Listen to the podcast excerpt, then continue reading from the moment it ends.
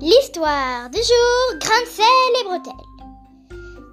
Il était une fois une petite fille et un petit garçon qui s'appelait Grain qui était tout petit, et Bretelle, qui en portait toujours. Un jour, leurs parents les abandonnèrent. Ils apparurent dans un bois de châtaigneux. Vu que les châtaigneux les embêtaient, ils sont allés dans un grand village où il n'y avait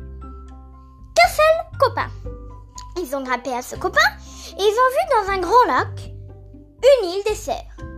Ils ont vogué sur une marque et c'est arrivé sur la page.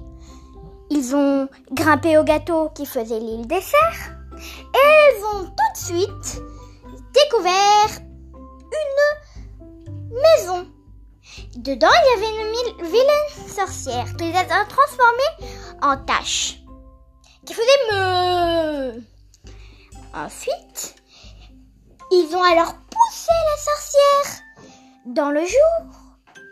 Ils se sont installés dans la maison de la sorcière en se retransformant en humains.